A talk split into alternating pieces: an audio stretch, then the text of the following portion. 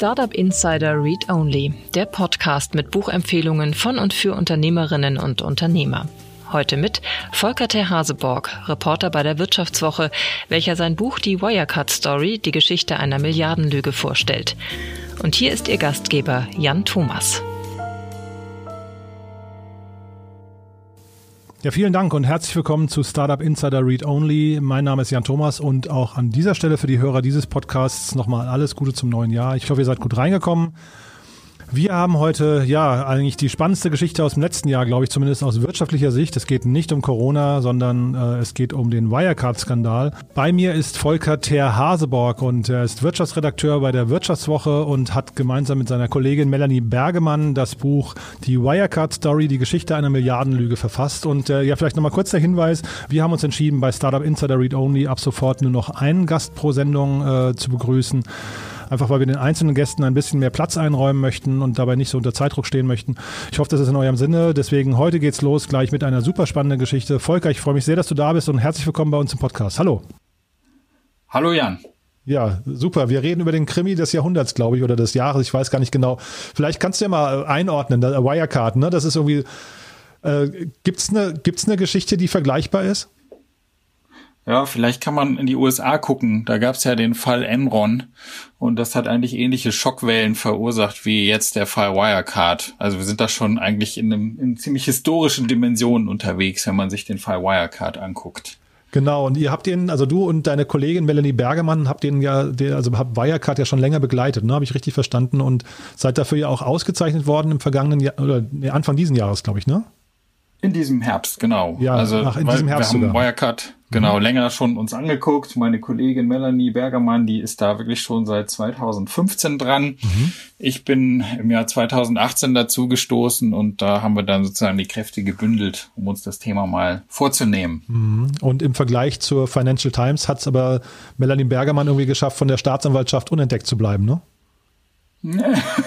ähm, wir haben auf jeden Fall keine Anzeige bekommen, soweit ich weiß. Mhm. Was hat einen denn, also kannst du natürlich jetzt nicht richtig für Sie antworten, aber was hat, hat denn 2015 dafür gesorgt, dass man sich schon mit dem Unternehmen so stark beschäftigt?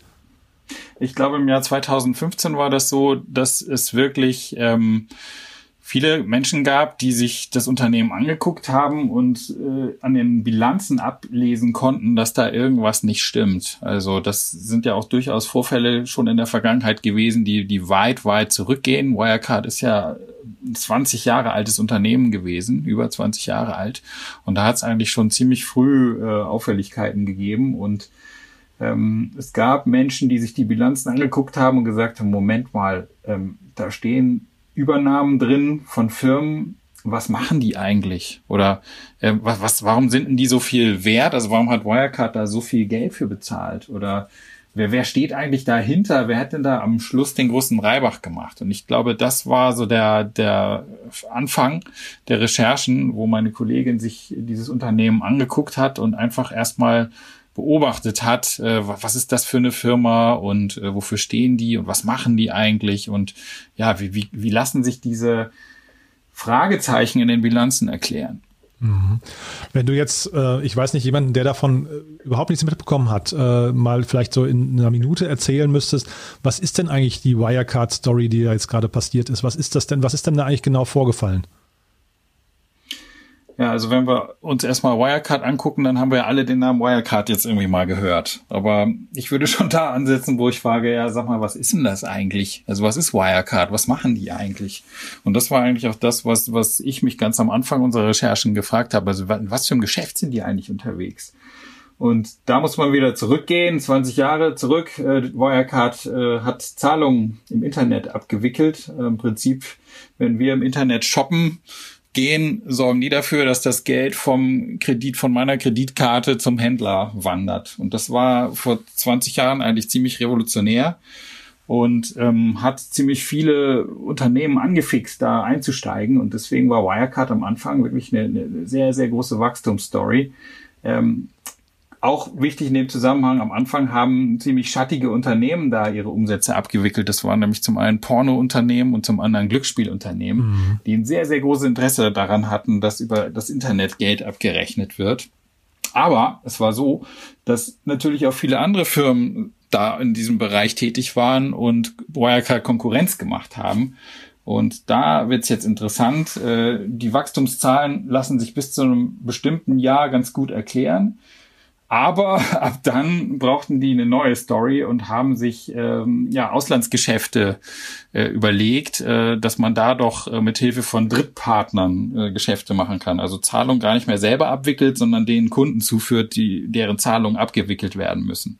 Und hier kam dann sozusagen die neue Wunderwaffe her für die Wachstumszahlen, die Wirecard vorgelegt hat und wie sich herausgestellt hat, waren viele Geschäfte, die da irgendwie vorge Wiesen wurden mit einem großen Fragezeichen zu versehen. Zumindest waren die Gewinne, die aus diesem Geschäft resultierten, zum Schluss einfach nicht da.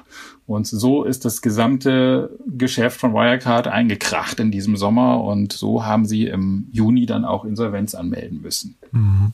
Ja, wenn man sich den Aktienkurs von Wirecard mal anguckt, das ist ja wirklich, ähm, das ist ja wirklich krass, wie sich dieses Unternehmen entwickelt hat. Ne? Und das kriegt man sowas tatsächlich hin mit einer weiß nicht, mit einer, mit einer Geschichte einfach nur. Also weil ich, ich habe irgendwie ein Interview gelesen mit dem äh, Markus Braun, glaube ich, der dann im September 2018 sogar noch fabuliert hat, dass das Unternehmen mal 100 Milliarden wert sein könnte. Also wie, du hast ja eben gerade so ein bisschen so Fear of Missing Out irgendwie gerade ähm, gesagt, dass das äh, angedeutet, dass da viele Investoren draufgesprungen sind. Aber ist das tatsächlich blinde Gier oder also sind die alle nicht, äh, nicht professionell genug, um das zu sehen?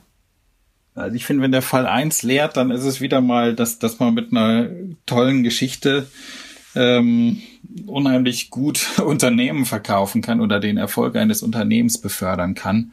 Und im Fall von Wirecard war das ganz besonders so. Hinzu kommt allerdings, dass diese Geschichte auch irgendwie sehr, sehr gut in die Zeit gepasst hat. Ne? Also Deutschland sucht seit Jahrzehnten nach einem neuen Weltmarktführer und zwar möglichst einem, der digital unterwegs ist. Und da kam Wirecard natürlich gerade recht. Man hat sich im Glanz von Wirecard auch gesonnt. Und auf der anderen Seite gab es ja eben auch Wirtschaftsprüfer, die die traumhafte Geschichte von Wirecard Jahr für Jahr sozusagen mit ihrem offiziellen Stempel bestätigt haben. So gesehen muss man eigentlich sagen, wenn man so Außenstehender ist oder auch äh, Aktienbesitzer, dann konnte man eigentlich mit gutem Gewissen, äh, wenn man die, die Hintergründe dieser Firma nicht so genau konnte, ähm, zu Wirecard-Aktien greifen und hat da mit Jahr, jahrelang eigentlich sehr, sehr gut äh, gefahren und ist sehr, sehr gut gefahren. Mhm. Und du hattest vorhin schon gesagt, ihr habt euch so ein bisschen angeguckt, auch wer den Reibach gemacht hat bei diesen ganzen Übernahmen. Ähm, ist das Ganze eine gesteuerte Geschichte gewesen, würdest du sagen? Also äh, war das von vornherein ein, ein weiß nicht, ein perfider Plan, der da ähm, äh, ins Leben gerufen wurde, oder ist man da so von Jahr zu Jahr tiefer reingerutscht? Also jetzt gerade so ein Jan Masalek oder, ähm, oder auch der Braun. Ja, ähm, ich glaube, das muss letzten Endes jetzt die Staatsanwaltschaft rausfinden in München oder auch vielleicht der Untersuchungsausschuss im Bundestag. Für mich, aus dem, was ich aus dieser Geschichte ablese, ist es so, dass äh, die Wirecard-Leute in ihrer eigenen Erfolgsgeschichte so ein bisschen gefangen waren. Also die waren einfach in diesem Zwang drin, jedes Jahr wieder traumhafte Wachstumszahlen vorlegen zu müssen. Jedes Jahr 30 Prozent plus, was völlig irre war und wo auch Konkurrenten gesagt haben, das kann doch überhaupt nicht sein. Und ähm, so sind sie mutmaßlich, so wie es die Staatsanwaltschaft in München eben auch beschreibt, äh, auf die schiefe Bahn geraten. Mhm. Ja, ist schon irre. Und sag mal, was, was würdest du sagen? Also, wenn man sich jetzt mal so die Rolle der einzelnen ähm, Teilnehmer anguckt, also die BaFin ist ja jetzt also massiv in der Kritik, also vielleicht sogar Olaf Scholz sogar auch, aber jetzt mal primär die BaFin, die dann ja sogar auch gegen die Presse vorgegangen ist. Ähm, also kannst du mal die beiden Rollen, die, die Rolle der Presse ist ja vielleicht mal, vielleicht fangen wir damit mal an, die Rolle der Presse ist ja eine ganz besondere in dem Fall, die ja tatsächlich, das kennen wir ja hierzulande, hierzulande eigentlich gar nicht, dass die Presse so unter Beschuss gerät dann, ne? Hm. Ja, in dem Fall ist es halt so, dass die BaFin ziemlich schlecht dasteht. Ähm, sie ist, die BaFin ist natürlich auf der einen Seite auch dazu angehalten, wenn die irgendwie sehen, dass da ähm, Short-Attacken stattfinden und dass es da irgendwelche Unregelmäßigkeiten gibt, dass sie dagegen vorgehen. Aber sie sind natürlich auf der anderen Seite auch genauso verpflichtet, äh, Bilanzmanipulationen zu, zu überwachen. Und in diesem Fall Wirecard ist das sehr, sehr asynchron passiert. Die waren ziemlich schnell unterwegs, damit eine Anzeige gegen die Journalisten zu erstatten. Und äh, es hat äh, ewig gedauert, beziehungsweise beim Zusammenbruch von Wirecard war das noch gar nicht fertig, ähm, bis diese Bilanzen auf mögliche Manipulationen untersucht wurden. Und das, das sieht halt richtig blöd aus. Und auf der anderen Seite sieht auch richtig blöd aus, dass Leute von der BaFin mit Wirecard-Aktien in dieser ganzen Zeit munter herumspekuliert haben. Mhm. Also so hinten raus äh, sieht wirklich der BaFin-Chef Felix Hufeld überhaupt nicht gut dabei aus und bringt natürlich seinen obersten Dienstherrn, äh, der im nächsten Jahr Bundeskanzler werden möchte, auch in Bedrängnis, ne, den Finanzminister Olaf Scholz. Mhm. Siehst du da noch personelle Konsequenzen, also äh, auf verschiedenen Ebenen kommen? Das hängt jetzt ein bisschen davon ab, was der Untersuchungsausschuss im Bundestag so äh, ergibt. Der läuft ja jetzt an mhm. und da werden ja in den nächsten Wochen noch äh, einige Menschen aufmarschieren, die interessante Dinge zu erzählen haben. Ähm, von daher, ich kann mir schon vorstellen, wenn der Wahlkampf ungemütlich wird und natürlich werden die Oppositionsparteien das Thema gnadenlos in den Wahlkampf ziehen im nächsten Jahr, dass da äh, über personelle Konsequenzen noch nachgedacht wird. Klar. Mhm. Also ich glaube, man muss sich nochmal vor Augen führen, ich glaube 20 Milliarden äh, Euro war der Börsenwert, der vernichtet wurde, ne? Mhm, richtig. Ja. Da sind einige Menschen, haben richtig viel Geld verloren und ich habe auch in meinen Recherchen Menschen kennengelernt, die haben vor vielen Jahren mal bei Wirecard gearbeitet und da Mitarbeiteraktien bekommen und haben die einfach die ganze Zeit lang behalten. Mhm. Dann waren die zwischendrin äh, mal über eine Million wert, über eine mhm. Million Euro und sie haben sie dann leider auch behalten bis zum bitteren Untergang und da waren sie dann eben kaum noch was wert. Mhm. Das ist schon wirklich bitter.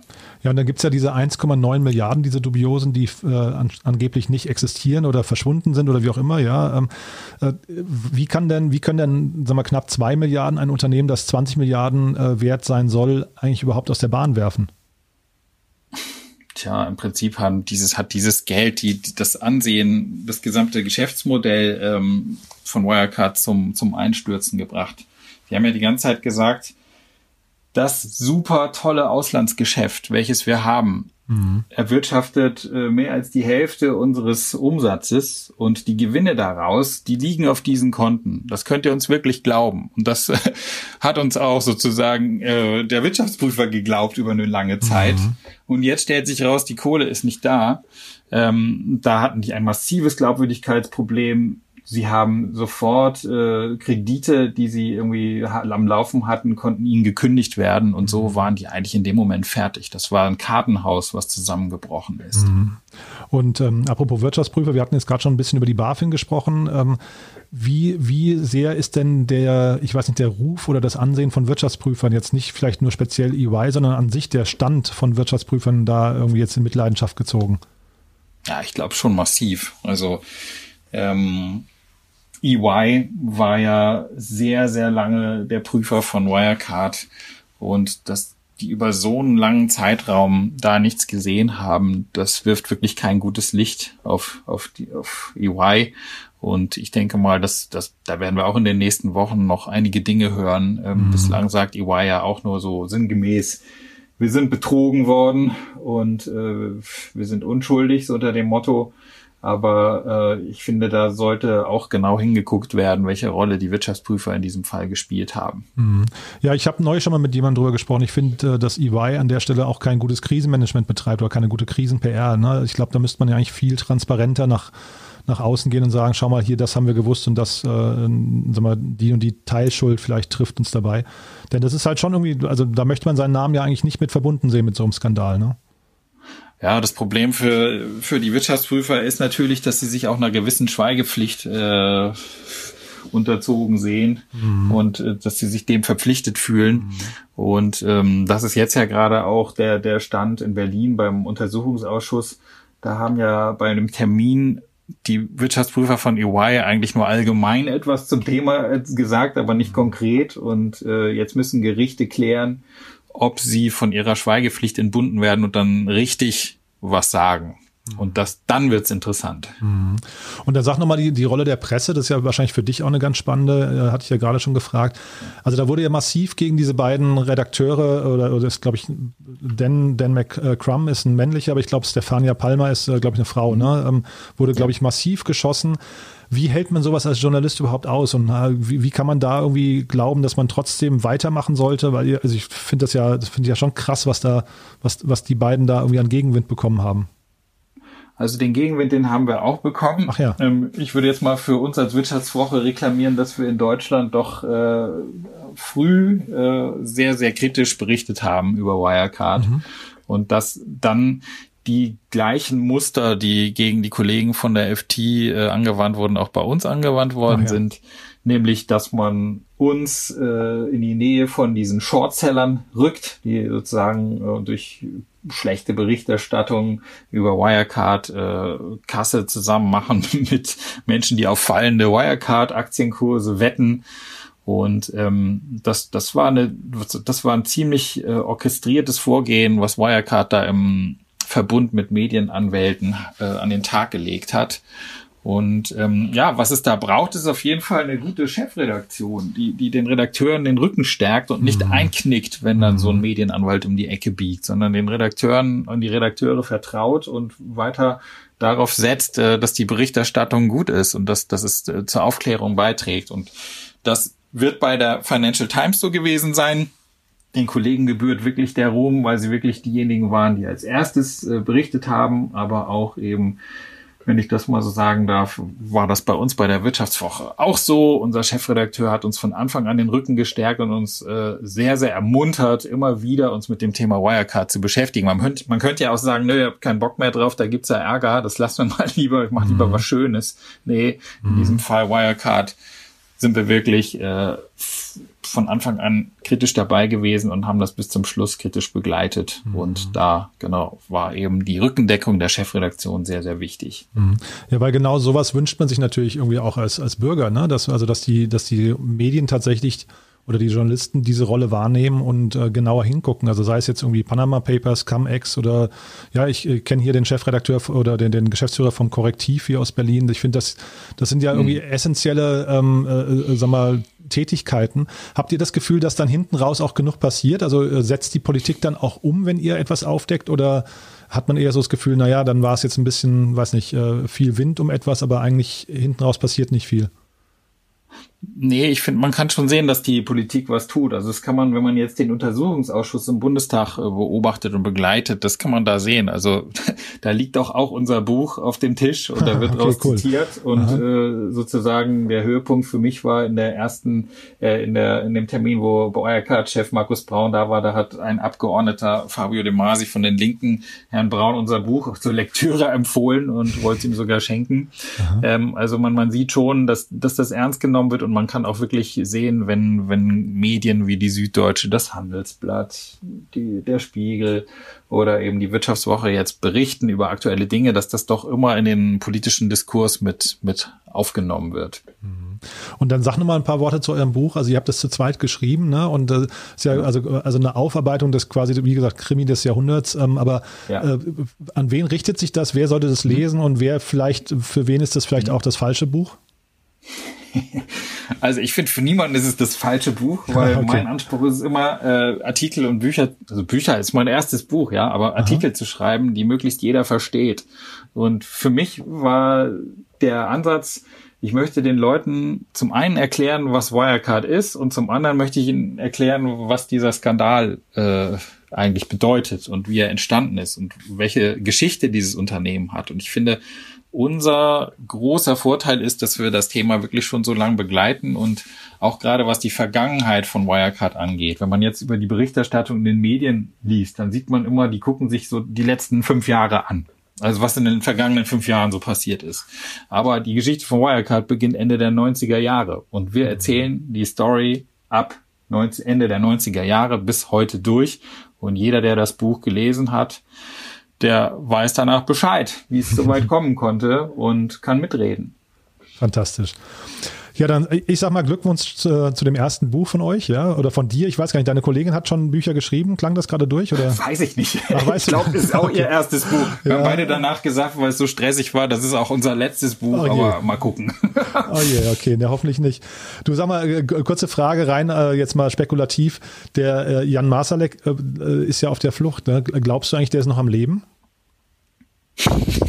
Super Spekulation. Ja. Wissen wir natürlich nicht. Aber äh, wenn ich jetzt einen Tipp abgeben würde, würde ich sagen, der lebt. Ja. Äh, er lebt und ist irgendwo in Sicherheit und äh, ja. Ich finde das unglaublich. Lacht über das eine oder das andere, was, was er dann vielleicht übers, über die, übers Internet liest, was da in Deutschland passiert und mhm. wer was sagt. Und ja, vielleicht kommt er ja eines Tages zurück. Ja, es war ja irgendwie auch, also der ist ja wirklich auch eine, eine krasse Figur. Ich weiß nicht, vielleicht möchtest du dich zu dem nochmal, also vielleicht zu diesen beiden Personen ja. kannst du vielleicht nochmal was sagen. Also zu Gerne. ihm und auch äh, zu dem, äh, wie, wie, heißt der Braun, Braun. Äh, ähm, Markus, Markus Braun. Braun. Ja, mhm. weil das ist ja schon nochmal spannend, dass der eine ja. jetzt irgendwie in Deutschland festgehalten ist, während der andere tatsächlich ja. irgendwie auf der Flucht ist und an, angeblich auch Geheimdienstmitarbeiter war und so weiter. Ja. Ja, im Prinzip die Figur des Jan Masalek ist der Grund, weshalb jetzt so viele Filmemacher auch hier unterwegs sind mhm. und äh, Serien und äh, Doku-Fiction und sonst was alles machen wollen, weil der halt in seiner Person so viel vereinigt, was interessant ist. Also zum einen ist er sau jung, also der hat mit, mit 20, da war der gerade mal 20, da hat er schon bei Wirecard angefangen. Da war der Braun noch nicht mal bei Wirecard, der ist Ach. erst ein Jahr später gekommen. Aber die beiden, die haben sich halt von Anfang an super verstanden, sind ja auch beides Österreicher und die, an diesen beiden Männern ist sozusagen die, die ganze Wirecard-Story aufgehängt. Also wir, wir, die beiden stehen für die Entwicklung von Wirecard und der Masalek war der Mann für die Erfolgszahlen von Markus Braun. Der hat das besorgt. Der war auch für dieses Auslandsgeschäft in Asien zuständig, was dann nachher zum Kollaps geführt hat. Und was wir jetzt wissen, ist, dass der Masalek ab abseits von Wirecard noch ein zweites schillerndes Leben äh, geführt hat. Ähm, unter anderem in einer sehr, sehr schicken Villa in München, wo er dann auch so neben Startups Geschäfte gemacht hat und äh, ja, wo dann auch wieder irgendwelche dubiosen Gestalten auftauchen, die man dann aus der Wirecard-Welt auch kennt. Und ähm, was der Markus Braun jetzt macht, ist, er, er stellt sich als Opfer hin und sagt, dass er betrogen worden ist. Und er nennt ja den Namen von Herrn Masalek nicht, aber bei seinem Auftritt im Bundestag hat Herr Braun alle möglichen Leute von Schuld ausgenommen, so dass am Ende eigentlich nur noch äh, Jan Masalek, den er nicht genannt hat, übrig bleibt. Mhm. Und eigentlich äh, gilt für Markus Braun und auch für viele andere in diesem in diesem Wirecard-Krimi, dass äh, die oberste Prämisse sein muss, dass dieser Masalek auf gar keinen Fall wieder nach Deutschland zurückkommt. Mhm. Ja, es ist schon sehr spannend. Ich wusste das gar nicht, dass die nicht die Gründer sind. Ähm, wer, wer, sind die mhm. Gründer und, und ja, trifft die auch eine Schuld? Nee, überhaupt nicht. Und das ist eben das, was man in unserem Buch super lesen kann. Ähm, wir zeichnen sozusagen die Gründungsidee und Geschichte nach, äh, in dem Moment, wo in München zwei Unternehmer eigentlich ziemlich ähnliche Unternehmen gründen, die beide so dass dieses Motiv haben, bezahlen übers Internet. Das ist Ende der 90er Jahre. Der eine Unternehmer, der hat eine super Technik, eigentlich die Technik, die bis heute der Kern von Wirecard ist, beziehungsweise der Kern von Wirecard war bis zum Zusammenbruch. Äh, und der andere, der hat den Blick für die Kunden gehabt. Der wusste nämlich, dass die Porno- und Glücksspielindustrie da ein großes Auge drauf wirft und dass man damit ähm, gute Umsätze erzielen würde. Und der Zusammenschluss dieser beiden Firmen die eine davon, die hieß sogar damals schon Wirecard, allerdings in zwei Wörtern, aus, Wörtern auseinandergeschrieben, mhm. ist sozusagen die Geburtsstunde von, von Wirecard, dem Unternehmen, in das dann der Braun und der Masalek nacheinander reingekommen sind äh, und dann die Macht in, den, in der Firma übernommen haben und so schließlich zu prägenden Figuren wurden, so dass der Braun sich sogar gegenüber anderen wie so eine Art Gründer von Wirecard präsentiert hat. Äh, das stimmt aber nicht. Er hat zwar den Aufstieg von Wirecard äh, begleitet und äh, vorangetrieben und steht auch dafür, aber der Gründer ist er nicht. Super. Wirklich super spannend, muss ich sagen. Also Volker, ich sag mal bis hierher wahrscheinlich, sonst muss man dann irgendwann dein Buch nicht mehr lesen. Toll, dass ihr das gemacht habt und äh, danke erstmal für diese Ausführungen und äh, ja, eine gute Zeit erstmal. Ja, wünsche ich dir auch. Danke Tschüss. dir, ne? Bis dahin. Ciao.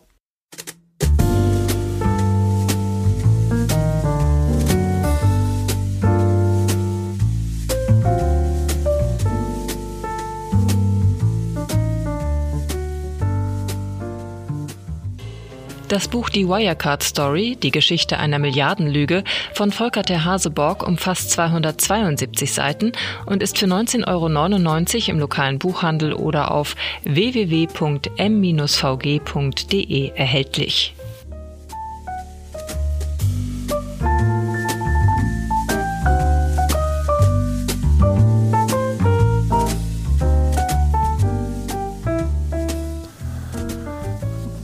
Ja, das war Startup Insider Read Only für diese Woche. Das war Volker Ter Haseborg.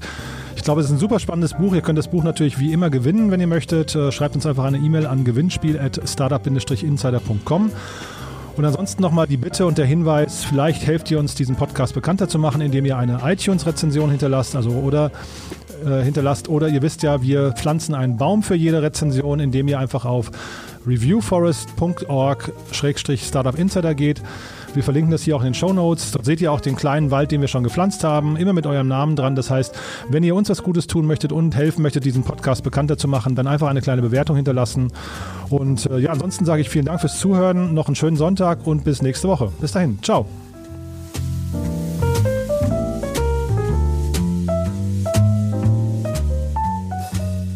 Wir verlosen fünf Exemplare des Buches Die Wirecard Story, die Geschichte einer Milliardenlüge von Volker Ter Haseborg. Zum Teilnehmen einfach eine E-Mail mit dem Betreff Gewinnspiel und dem Wunschbuch an gewinnspiel at startup-insider.com schreiben. Das war die neunte Folge von Startup Insider Read Only, dem Podcast mit Buchempfehlungen von und für Unternehmerinnen und Unternehmer. Nächste Woche zu Gast Frank H. Baumann-Habersack, Autoritätsforscher der Universität Bremen, der mit uns über sein Buch Führen mit transformativer Autorität, die neue Praxis wirksamer Konfliktberatung spricht. Alle weiteren Informationen zu diesem und allen weiteren Podcasts von Startup Insider erhält man auf www.startupinsider.de.